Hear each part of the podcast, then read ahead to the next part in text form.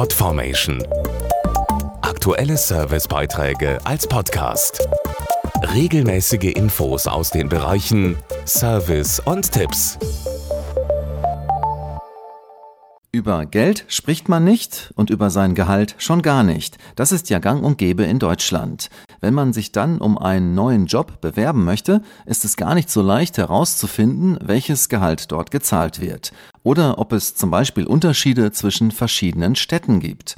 Ein neuer Gehaltsvergleich will hier Auskunft geben. Work-Life-Balance hin oder her. Viele Studien zeigen, dass das Gehalt nach wie vor eine große Rolle spielt, um im Job zufrieden zu sein.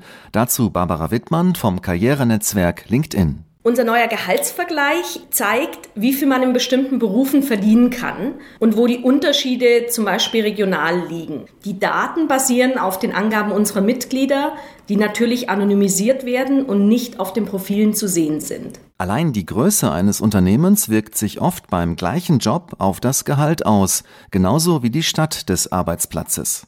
Der Gehaltsvergleich zeigt, wo das Einkommen für eine bestimmte Position besonders hoch ist. Je nach Stadt kann sich zum Beispiel das Jahresgehalt eines Produktmanagers oder Softwareingenieurs um bis zu 4000 Euro unterscheiden. Außerdem zeigt der Gehaltsvergleich die offenen Stellen in einer Region oder Stadt an. Und es wird auch deutlich, wo sich ein Master oder MBA auszahlt und wo auch ein Bachelorabschluss ausreicht, um Karriere zu machen. All diese Informationen sind natürlich auch sehr hilfreich, wenn ein Termin zur Gehaltsverhandlung beim Chef ansteht.